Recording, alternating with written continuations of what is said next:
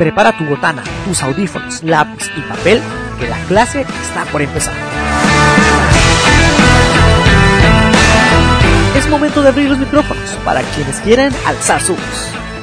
Esto es Ecólogo en Acción.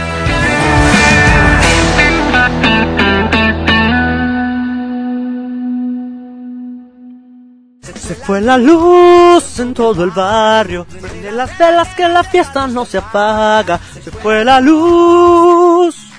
Así es, muy bonito viernes, bienvenidos a Ecólogo en Acción. El día de hoy empecé con esta canción porque andamos con actitud, sobre todo grabando el podcast del día de hoy. Primeramente porque después de ya algunas semanas de no tener episodios, hemos vuelto y con todo. Y dos, me gustó la canción para entrar porque en este momento se fue la luz en todo el bar, literal. Donde yo vivo se fue la luz con un transformador, una historia larga, bueno, no tan larga, pero bueno, no hay luz ahorita, ¿no? Entonces, ahorita estaba haciéndome las ideas de que cómo le voy a hacer para grabar el podcast y muchas cosas, ¿no? Pero pues realmente no ocupó la energía, pues la lacto está cargada, dije, ¿qué más da? Vamos a grabarlo, un, dos, tres, tamarindo. Así que, ¡coco, coco, comenzamos! Capi, si por alguna razón llegas a escuchar esto, no me vayas a demandar, por favor. Bueno, ahora sí chicos, después de mucho tiempo de estar ausente, el equipo de Ecólogo en Acción ya se ha puesto las pilas y ahora sí que traemos un poco de todo en la mente para traerles episodios de calidad y con temas bien fregones e invitados especiales fregoncísimos. Traemos planeada una primera temporada de 15 capítulos y 15 eco cápsulas. Entonces, pues pongámonos a trabajar ahora sí que en el segundo capítulo, ¿no? Eh, hay muchas efemérides que hemos dejado pasar, hay muchas efemérides que pues no se van a tocar en este podcast porque pues duraría bastante. Queremos hacer algo breve y dinámico. Eh, viernes 3 de junio, Día Mundial de la Bicicleta y domingo 5 de junio, Día Mundial del Medio Ambiente. Son las dos efemérides de esta semana las cuales vamos a abordar. Y empecemos primeramente con 3 de junio, pues es viernes 3 de junio, así que empecemos con la, con la del día de hoy, ¿no? Día Mundial de la Bicicleta. Y ahora sí, escarbemos un poco en la historia y vámonos a un 2018 cuando las Naciones Unidas deciden poner en el mapa la efeméride del Día Mundial de la Bicicleta, a celebrar cada 3 de junio con la finalidad de visibilizar la importancia de un medio de transporte ecológico como es la bicicleta. Actualmente la bicicleta representa no solo un medio de transporte ecológico, sino un medio de transporte sencillo, práctico, ecológico como ya lo hemos dicho y sobre todo económico, aportando también beneficios a la salud del usuario y además disminuyendo su huella de carbono. Porque hay mucha gente que ha pasado de transportarse a su trabajo o a los lugares que más frecuencia en automóvil a hacerlo en bicicleta. Claro, aquí en Sonora, pues digo que eh, no es tan fácil a lo mejor hacer eh, pues este cambio. Muchas personas lo ven así, ¿por qué? Porque obviamente tenemos altas temperaturas y pues me imagino que muchos han de decir, no, ¿cómo voy a llegar sudado? Yo en lo particular soy un usuario de bicicleta, actualmente eh, en estas fechas no, digo, no, no la uso con tanta constancia porque pues, tuve una lesión en la mano, digo, por aquello de que me vayan a decir, eh, no es cierto, yo no te he visto en bicicleta últimamente, pero no, eh, sí, soy un usuario de bicicleta orgulloso que les puedo decir, realmente tiene muchos beneficios también en el aspecto psicológico, realmente subirte una bicicleta, agarrar rumbo o agarrar monte, como decimos por acá, te da un sentimiento de libertad y te ayuda mucho a pensar. Tienes mucho tiempo para pensar y reflexionar en los proyectos de tu casa al trabajo o en lo que tengas que pensar. Pero bueno, como les decía, es un medio de transporte pues bastante eh, útil y con demasiados beneficios. Mucha gente aquí en Sonora tiene miedo eh, de usar la bicicleta todavía porque me ha tocado que me dicen, oye, no te da miedo que un accidente con algún vehículo. Pero les puedo decir que en estos años que tengo yo de usar la bicicleta, una sola vez he tenido un casi percance y fue por mi culpa, por no querer disminuir la velocidad o frenar o como lo queramos llamar, eh, aún a sabiendas de que tenía que hacerlo, ¿no? Pero pues una vez lleva prisa y pues la juega, ¿no? Entonces, mientras uno respete las reglas de vialidad que le corresponden también a uno como ciclista, yo creo que no tiene ningún problema. La gente en Hermosillo se ha sensibilizado pues ya bastante en estos últimos años porque pues, creo que a nadie le conviene llevarse a un ciclista, ¿no? Creo que dejándolo de lado de lo, correcto o lo incorrecto, pues e, es caro, ¿no? Pagar eh, un incidente con un ciclista, ¿no? Y podemos poner pues en juego la vida de esta persona y hacer más grave pues toda esta situación. Por lo que yo creo que mucha gente realmente le teme a los ciclistas y lo último que quiere es tener un percance con ellos, ¿no? Entonces, eh, la ciudad también ha ido avanzando muy lento en comparación con otras a lo mejor, pero ha ido avanzando teniendo eh, ciclovías, teniendo ciclocarriles, en algunas zonas donde no los había antes, eh, haciendo, pues gracias a, colectivos y a muchas personas que están aquí en, bien en, enroladas con uso de la bicicleta, pues ha tenido un progreso importante la ciudad con respecto al uso de la bicicleta. Pero bueno, pasémonos ahora a 5 de junio, Día Mundial del Medio Ambiente. Y nuevamente escarbemos, escarbemos un poco la historia. 1974, 5 de junio de 1974, primer Día Mundial del Medio Ambiente. Y más que una efeméride, es un evento a nivel mundial que cada año es auspiciado por un país diferente. Este 2022 es auspiciado por el anfitrión que es Suecia. Cabe resaltar que hay una historia en lo particular que a mí me encantó ahora leer quién iba a ser el, el, anfitrión, que es justamente que hace 50 años, hace 50 años, en un 1972 fue la primera conferencia de Estocolmo, un evento que puso al medio ambiente en la agenda global y conjunto al establecimiento del Día Mundial del Medio Ambiente. Entonces, esta conferencia tuvo como, como temática una sola tierra, que 50 años después se vuelve en el tema, en el eslogan del Día Mundial del Medio Ambiente. Entonces, es, es algo que nos hace pensar. 50 años desde la primera vez que se puso en agenda global el medio ambiente. ¿Qué tanto ha pasado? ¿Qué tanto hemos mejorado? qué tanto a lo mejor hemos empeorado, es algo que nos tenemos que cuestionar mucho. Pues, porque desde hace 50 años se vienen viendo los mismos problemas. Pérdida de biodiversidad, contaminación, aumento en los residuos, mal manejo de los residuos y un sinfín de actividades que pues no ayudan a tener un medio ambiente saludable, ¿no? Desde hace 50 años hemos visto los problemas y no voy a ponerme pesimista, no voy a decir que no hemos mejorado en 50 años. Sin embargo, en 50 años creo que es un tiempo en el que pudimos haber avanzado un poquitín más a lo mejor, ¿no? Digo, está opinión de cada quien, pero definitivamente este 2022, este Día Mundial de la Tierra, nos hace pensar nuevamente en eso. ¿En qué acciones vamos a tomar porque ahora sí estamos al borde de la navaja, ¿no? Vivimos situaciones más drásticas que las que se vivían hace 50, 30 años con respecto al medio ambiente. Entonces hay que tomar acción ya. Definitivamente queda perfecto el eslogan de una sola tierra. No tenemos otro lugar donde vivir. No podemos vivir en la fantasía de que salir al espacio y buscar un nuevo planeta va a ser nuestra solución.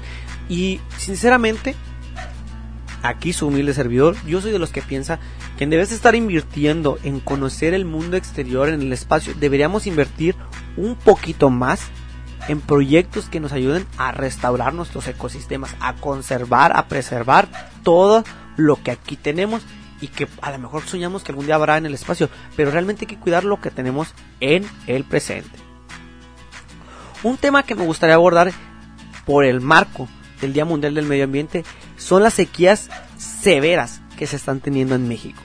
Eh, no sé si sepan, pero existe eh, en internet lo pueden incluso buscar, pueden ponerle monitor de sequía en México y les va a aparecer un reporte quincenal de años atrás y del presente de cómo México se encuentra con sus diferentes estados así bien coloreaditos y el tipo de, sequía que tienen, ¿no? La intensidad de sequía que tenemos en cada eh, estado del país. Al 15 de mayo de 2022, voy a hablar por Sonora, que es el estado donde yo estoy, teníamos zonas con sequía extrema, gran parte del estado está en sequía severa y dos pequeñas zonas están en sequía moderada. Volví a checar antes de grabar este podcast otra vez el monitor de sequía y es impresionante lo que en 15 días cambió. Pasamos a tener una sola zona de sequía severa y pasamos a tener una gran mancha de sequía extrema y todo el resto del estado sigue en sequía severa. Es impresionante que como dije ahorita, 50 años de estar luchando por el medio ambiente y yo hablando en particular, reitero, en Sonora, es impresionante que estando en un estado que gran parte de él pertenece al desierto y que sabemos que las condiciones de, lluvia, de agua, no son tan buenas como en el sur del país, eh, pues estemos desperdiciando agua, ¿no? Yo esto es un llamado de atención que hago a todo el público en general, no solo a los sonorenses o hermosillenses, sino a todo el público en general que no cuida el agua es un llamado de atención y un llamado a la acción a cuidar realmente el agua. Creo que esperar esa situación en la que nos encontramos actualmente no era necesario. Me, topé el otro día justamente escuchando un programa de radio, una persona que decía, es que los gobiernos no nos quieren decir que estamos en, en sequía, no para el caso Sonora, porque no quieren poner el tandeo, deben de poner el tandeo. Y me pregunto yo, y le digo a esa persona, ¿crees realmente que el tandeo va a cambiar la situación? Yo, con mis cortos años, recuerdo alguna vez haber vivido tandeo aquí en mi ciudad y realmente no creo que sea algo funcional. Porque al final del día, ya lo vimos ahora eh, para Monterrey, si no me equivoco, el tandeo, avisarlo, lo único que hacemos es ahora que sí, como quien dice, entrar en pánico, ¿no? Decir, ah, ¿sabes qué? Pues no va a haber agua, voy a llenar tres tambos de 200 litros porque no va a haber agua. Y el agua que que, realmente deberíamos ahorrar, no lo estamos ahorrando, ahora sí que estamos aumentando el consumo de agua al, tomar estas acciones. Cabe aclarar que es bueno tomar precauciones para no quedarnos sin agua, pero también tomar la justa. Por mucho tiempo eh, se ha dicho de que, oye, baños de 5 minutos, oye, cierra la llave mientras te enjuagas las manos, te cepillas los dientes, eh, acciones que son mínimas. Y, mucha gente últimamente en Facebook he visto memes que dicen, no, que tus 5 minutos de, ahorro de agua para que vengan empresas eh, no vamos a decir nombres, a robarse toda el agua. Yo estoy de acuerdo que existen muchas empresas que podrían disminuir su, su nivel de, de consumo de agua, pero hay otras que, sí, no manchen, oigan señores, son bebidas, eh, o sea, líquido en pocas palabras, es base a agua lo que preparan.